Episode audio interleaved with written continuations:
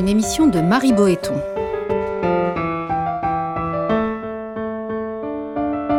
Entre le fort et le faible, c'est la liberté qui opprime et la loi qui affranchit. Aujourd'hui, séropositif encore et toujours discriminé, avec Caroline Isambert, responsable du plaidoyer à l'association AIDE.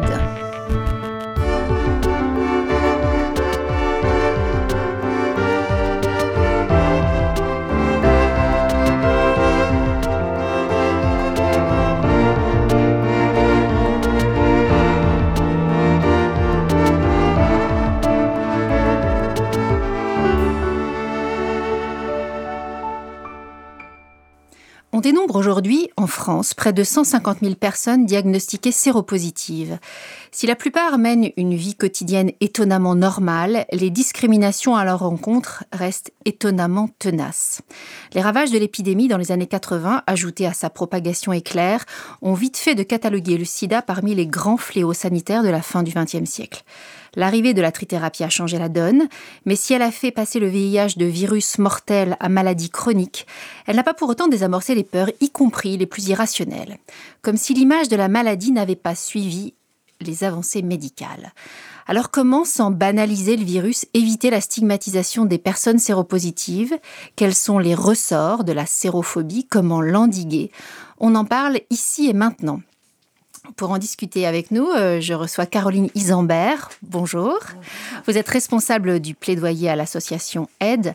Alors, euh, d'abord un petit rappel des faits. Comment, dites-nous en, quelques mots simples, comment se transmet le virus du sida et où en sont les avancées en matière de recherche et notamment euh, qu'a changé dans la vie quotidienne des séropositifs la trithérapie Alors, Il y a deux modes principaux de contamination euh, aujourd'hui dans le monde du VIH.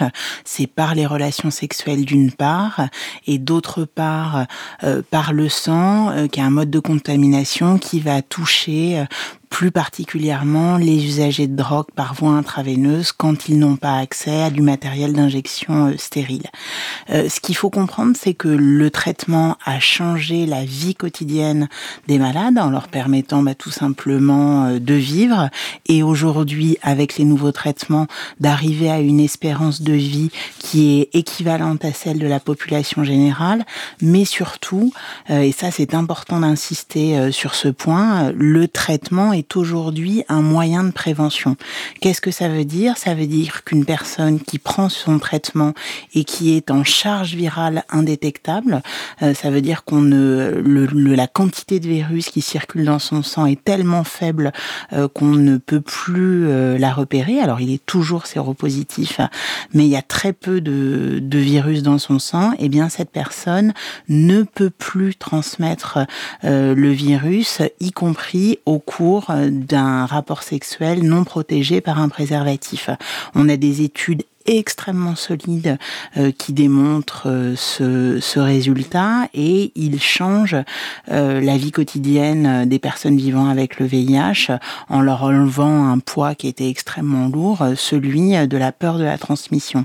Néanmoins, cette information aujourd'hui est très peu connue et le fait qu'elle soit très peu connue, ça nourrit la sérophobie de deux façons. Bah, ça nourrit la sérophobie parce que on a peur quand on rencontre euh, une personne vivant avec le VIH qu'elle puisse transmettre le virus.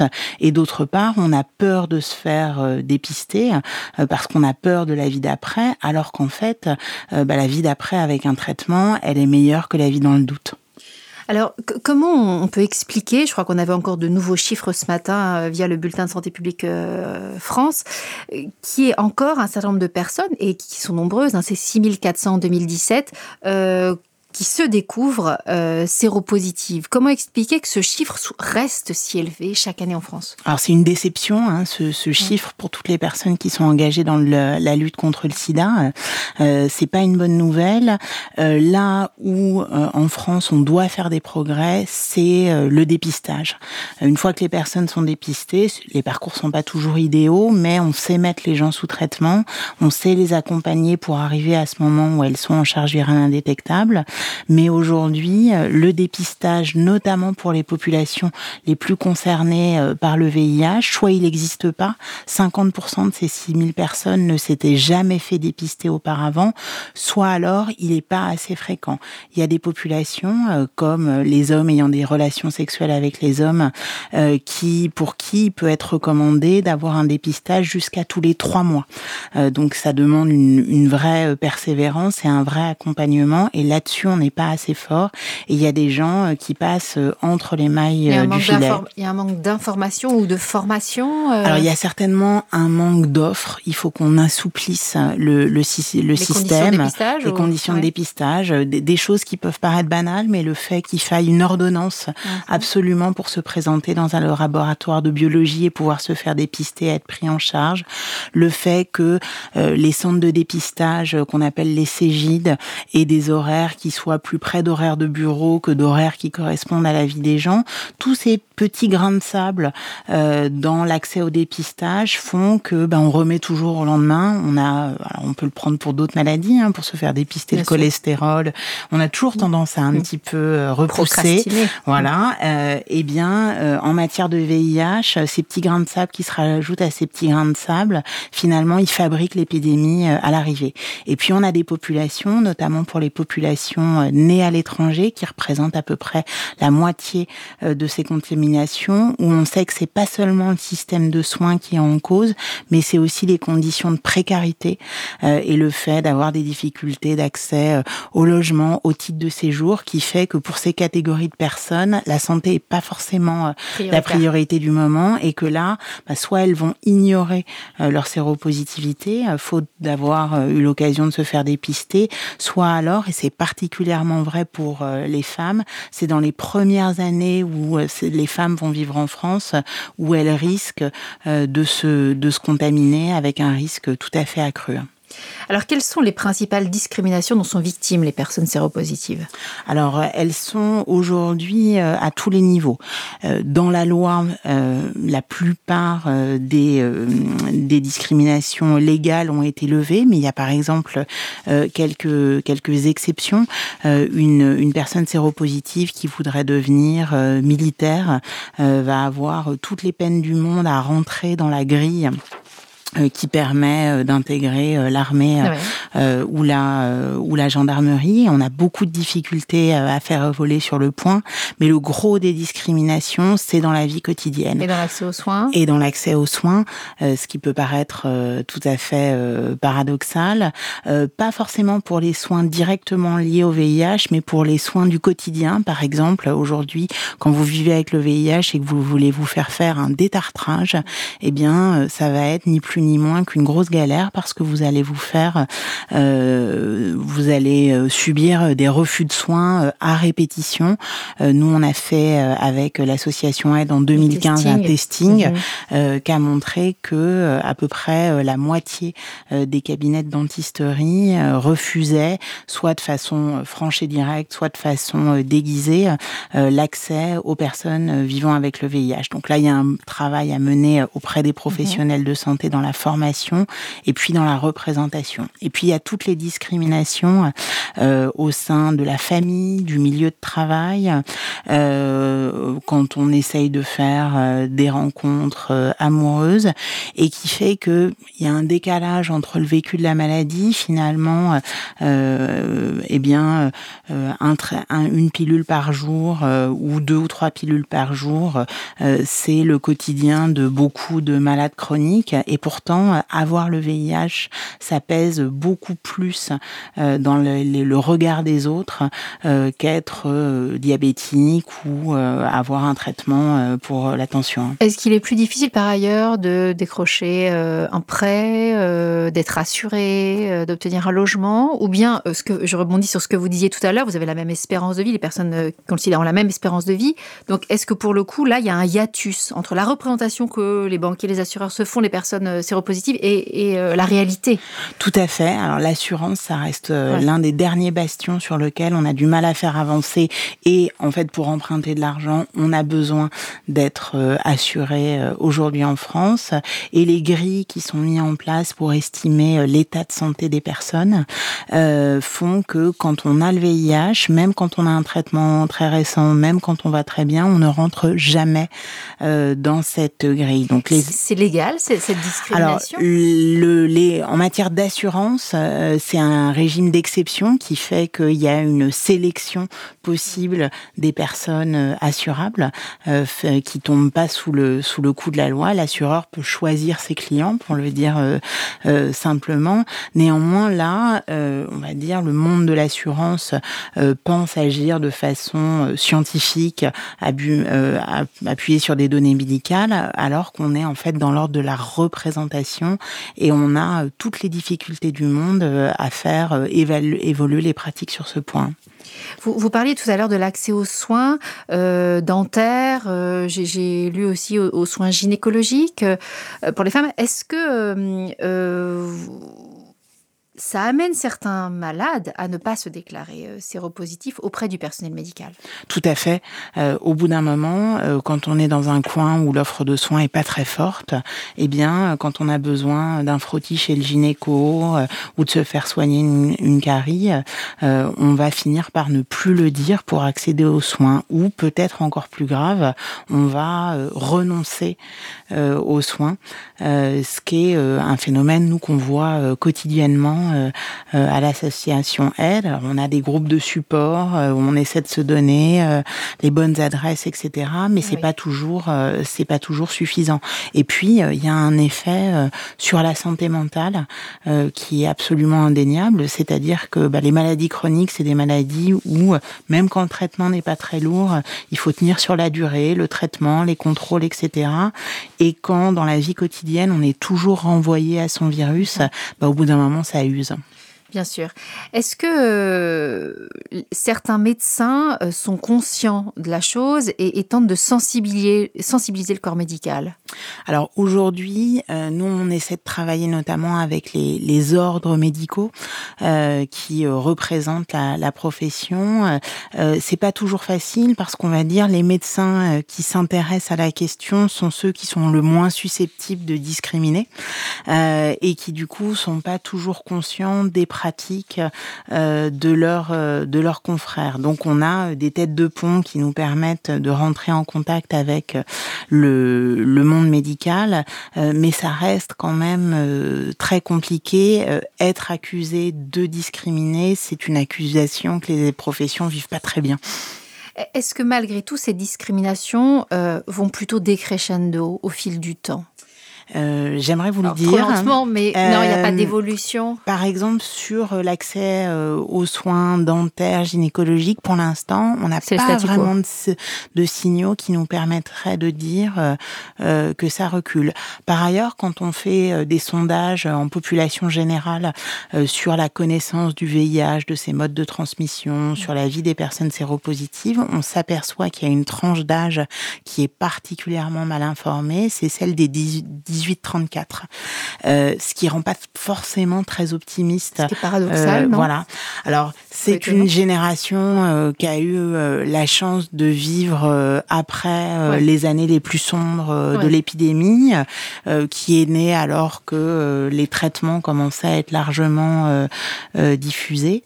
Et qui le voit comme une maladie chronique. Qui le voit comme une maladie chronique et dont une maladie dont il n'a pas forcément beaucoup entendu parler et qui est dans un mélange de je sais, mais je suis dans des représentations, de toute façon je connais personne qui est concerné. Et ça aussi, ça nourrit la discrimination à l'arrivée. Donc c'est d'autant plus important euh, qu'on puisse diffuser euh, nos, messages assez largement. Euh, le discours des autorités sanitaires, évidemment, se fait autour de la prévention pour éviter un maximum de transmission. Est-ce que cela, quelque part, ça ne n'entretient pas en creux une vision de la maladie comme euh, contaminante et dangereuse. Alors c'est l'une des difficultés hein, de la de la prévention. Et on peut comprendre que les autorités sanitaires d'ailleurs veuillent faire de la prévention. Mais l'un des gros soucis en France qu'on a eu plutôt avec la prévention du VIH, c'est qu'on on s'adressait à un individu un peu lambda, c'est-à-dire qui n'existe pas vraiment, le français ou la française moyenne qui n'a euh, aucune caractéristique, euh, qui est un être un peu abstrait. Euh, alors qu'en fait, le VIH aujourd'hui, il touche certains groupes de façon disproportionnée. les hommes gays, les populations migrantes, les usagers de drogue, les travailleurs et les travailleuses du sexe. Et il est, on a mis beaucoup de temps à ce que, et c'est tout à fait encore timide à ce que l'État français et les dispositifs de santé publique s'adressent cible, cible ces, personnes. Euh, finalement, cette peur légitime hein, de la stigmatisation, elle nous a amené pendant quelques années à passer à côté de la cible et à pas avoir le bon message euh, envers les personnes qui sont euh, particulièrement touchées. Mais à côté, effectivement, de ces campagnes de prévention ciblées, en offrant une palette d'outils larges qui correspondent à la vie des personnes, on a besoin aussi de ces discours contre euh, la sérophobie et de discours généraux contre la discrimination. Et on aurait besoin vraiment d'une santé publique qui marche un peu sur ces deux jambes-là. Et qui montre qu'on peut vivre euh, vraiment complètement normalement euh, en étant séropositif. Nous, on a la conviction pour l'association Aide que montrer qu'on vit normalement, ça fait baisser la peur du dépistage et donc ça amène les gens au dépistage. pendant longtemps, nous, on pratique euh, le, le, test rapide, vous voyez certainement euh, les petits camions euh, parfois au, coin des rues qui ou à l'intérieur, on va vous prendre une goutte de sang et puis on va vous, vous tester pour le VIH en quelques en quelques minutes. pour les militants de aide au départ, c'était bah, très très dur. C'était une mauvaise nouvelle que d'annoncer une séropositivité, ou plutôt une suspicion de séropositivité, parce qu'ensuite c'est confirmé par un test sanguin à une personne. Puis ces dernières années, on a changé de logique. En fait, bah, évidemment, c'est un coup très très dur hein, d'apprendre. Vous étiez critique parce que le contexte n'était pas. Alors non, en fait, les gens disaient mais ça va être terrible d'annoncer une séropositivité à une personne, c'est une catastrophe en tant que militant, c'est ça va vraiment être un moment terrible. Et puis on a on s'est mis à regarder au fil des années, puis de notre expérience sur le terrain, les choses autrement, en disant bah cette personne-là finalement, on l'a trouvée, évidemment, elle elle n'est pas en train de passer le moment le plus agréable de sa mmh. vie et on lui annonce quelque chose qui va certainement bouleverser sa vie de A à Z. Mais finalement, elle va rentrer dans le traitement. Euh, elle va, euh, il n'y a plus aucun risque euh, qu'elle contamine qui que ce soit.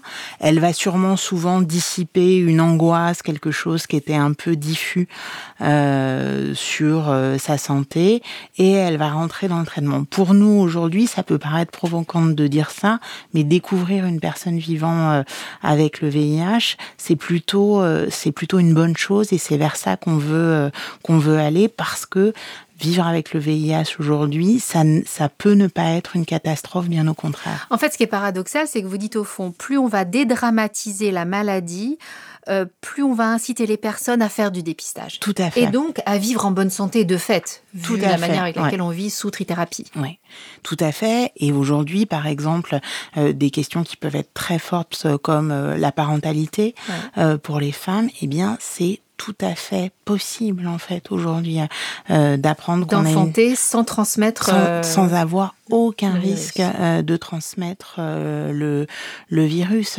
il n'y a alors peut-être à l'exception de ces projets euh, liés à des prêts, etc., et à l'exception de ces professions où il y a encore des barrières, euh, mais il n'y a aucune euh, entrave, ou du moins aucune entrave légitime à aucun projet dans la vie quand on vit avec le VIH. Quelles sont vos, dernières victoires euh, législatives? Est-ce qu'il y a eu une avancée? Euh, Je sais qu'il y a eu un débat sur les soins funéraires. Euh, est-ce qu'il y a eu des avancées récentes? Alors sur les soins funéraires, on a gagné. il y a. rappeler en deux mots ce que, est en jeu Eh bien, les personnes vivant avec le VIH, quand elles décédaient, d'ailleurs qu'elles décèdent, j'ai envie de dire, soit d'une pathologie liée, soit de leur belle mort, ce qui est ce qu'on peut leur souhaiter, n'avaient pas accès aux soins funéraires comme le reste de la population, ce qui était souvent bah, une discrimination jusque dans la mort pour les familles. C'était l'héritage d'une législation des années 80, au moment où on n'était pas encore très au fait des modes de, des modes de transmission. et puis, bah, au début des années, ça n'a pas été une priorité dans un temps mhm. parce qu'il y avait tellement d'autres choses euh, sur lesquelles euh, travailler en matière de VIH. Et puis, bah, dans les années 2010, aussi parce que euh, les personnes avec le vivant avec le VIH ont, vieilli, on a été confronté à des décès et de, de gens qui ont été privés de cette dernière dignité. et alors, ça a été un, débat pas, pas simple parce que bah, là encore, on, a pu affronter les représentations de certains membres de la profession, mais on a euh, obtenu euh, l'abrogation de cette législation et aujourd'hui, euh, les personnes vivant avec le VIH ont cet accès comme comme n'importe qui et on ne fait prendre aucun risque aux professionnels qui pratiquent ces soins. C'est important de, de, le rappeler. les, les, droits des séropositifs qui sont euh, gagnés n'en font perdre euh, à aucun et c'est au mépris de la sécurité de personne. Vous avez raison de le rappeler. Est-ce que euh, la France discrimine plus que d'autres, moins que d'autres? J'étais très étonnée de voir que sur la liste des pays qui demandent à leurs touristes s'ils sont ou non séropositifs, il y avait encore le Canada, c'est ça? Euh, oui, le Canada fait partie euh, des, des, pays euh, qui pratiquent une forme de, de, contrôle sanitaire. Ça a été le cas pendant longtemps des, des États-Unis. ça a été. je, ça je prenais l'exemple du Canada parce qu'on le voit oui, toujours on a une image assez progressiste du, du Canada. C'est des législations sur lesquelles on a extrêmement, on a beaucoup de, de difficultés. Euh, Quel est l'enjeu concret Parce qu'ils n'interdisent pas l'accès au territoire? Euh, je crois que c'est pour certaines formes de titres de séjour euh, ah. au, Canada. Un pays comme la Russie, par contre, c'est l'accès au territoire, l'accès au territoire, euh, complet qui est interdit. c'est le, c'est le, le, fantasme de l'épidémie importée de, de l'étranger. Alors en, en, France, Dieu merci, ce type de mm. législation n'existe plus, mais par par exemple. Et là aussi, ça, ça a amené euh, à des erreurs ou des approximations en matière de santé publique. On a considéré que euh, les personnes séropositives nées à l'étranger, elles s'étaient forcément contaminées dans leur pays d'origine. Euh, eh bien, les dernières données qu'on a disponibles, elles nous montrent deux choses. Elles nous montrent que la majorité des personnes séropositives nées à l'étranger ignoraient leur statut sérologique en arrivant en France. Donc on n'est pas du tout dans un mythe de l'immigration sanitaire euh, comme on a pu euh, le dire, et que d'autre part, euh, pour près de la moitié d'entre elles, c'est sur le territoire français qu'avait eu lieu leur leur contamination. Donc là encore, hein, les, les fantasmes sur l'épidémie d'importation, ils ne sont infondés. Voilà, ils tiennent pas. Quels sont vos, vos prochains combats? Ou ceux que vous menez d'ores et déjà, mais qui vous semblent euh, alors je pense que fondamentaux? fondamentaux, c'est quand même le combat de l'accès aux soins. Euh, voilà, d'un accès aux soins qu'il soit euh, bah, celui de, de la population euh, générale, parce que bah, on a le droit d'avoir une bonne santé dentaire, gynécologique dans toutes les spécialités quand on vit avec le VIH, l'accès au dépistage, là aussi ça fait partie des choses sur lesquelles et les chiffres qui sont parus aujourd'hui nous le confirment, sur lequel il faut qu'on mène, l'accès au titre de séjour pour les personnes vivant avec le VIH. On a vu sur les deux dernières années une dégradation. En France, il y a un principe euh, euh, qui est inscrit dans la loi qui est qu'on ne peut pas renvoyer une personne gravement malade vers un pays euh, où elle n'aura pas accès au traitement. et on voit qu'en matière de, VIH, alors que ce droit a été conquis par les militants de la lutte contre le sida, on a une remise en cause régulière, y compris avec des gens qui se sont ont vu refuser le traitement alors qu'ils viennent de pays comme la Russie ou l'Angola, des pays dont on sait qu'aujourd'hui toutes les personnes vivant avec le VIH, même une minorité, ont accès au traitement. je dirais que voilà, ça fait partie des axes sur lesquels on est extrêmement mobilisé, aide et ses militants. Est-ce que l'accès, et ce sera ma dernière question, est-ce que l'accès à la trithérapie euh, dans les pays euh, défavorisés se, généralise ou ça reste euh, encore? Il progresse. il progresse et c'est une bonne chose, mais on est extrêmement loin du compte. Va avoir lieu en France à la fin de l'année euh, ce qu'on appelle la conférence de reconstitution du Fonds mondial. Le Fonds mondial euh, finance une partie des traitements dans les pays euh, du Sud pour le VIH et la tuberculose notamment.